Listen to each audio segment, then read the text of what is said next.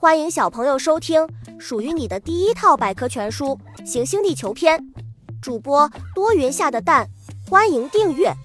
第三十六章大草原。草原是世界所有植被类型中分布最广的，这里广袤无垠，草类茂盛，养育着多种多样的生物。另外，它还是干旱和半干旱地区不可多得的栖息地。世界上的各大洲都有草原分布。草原的分类。草原是在比较干旱环境下形成的以草本植物为主的植被，主要包括热带草原和温带草原。热带草原上往往生长着相当多的树木，而温带草原则一望无际，是牧民们理想的家园。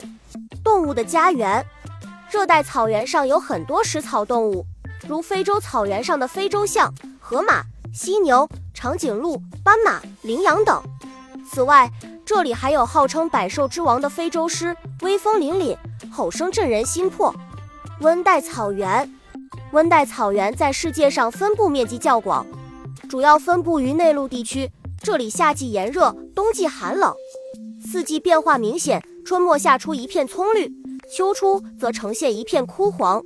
阿根廷的潘帕斯草原和我国的呼伦贝尔草原都是世界著名的温带草原。小知识：温带草原可划分为草甸草原、典型草原、荒漠草原和高寒草原。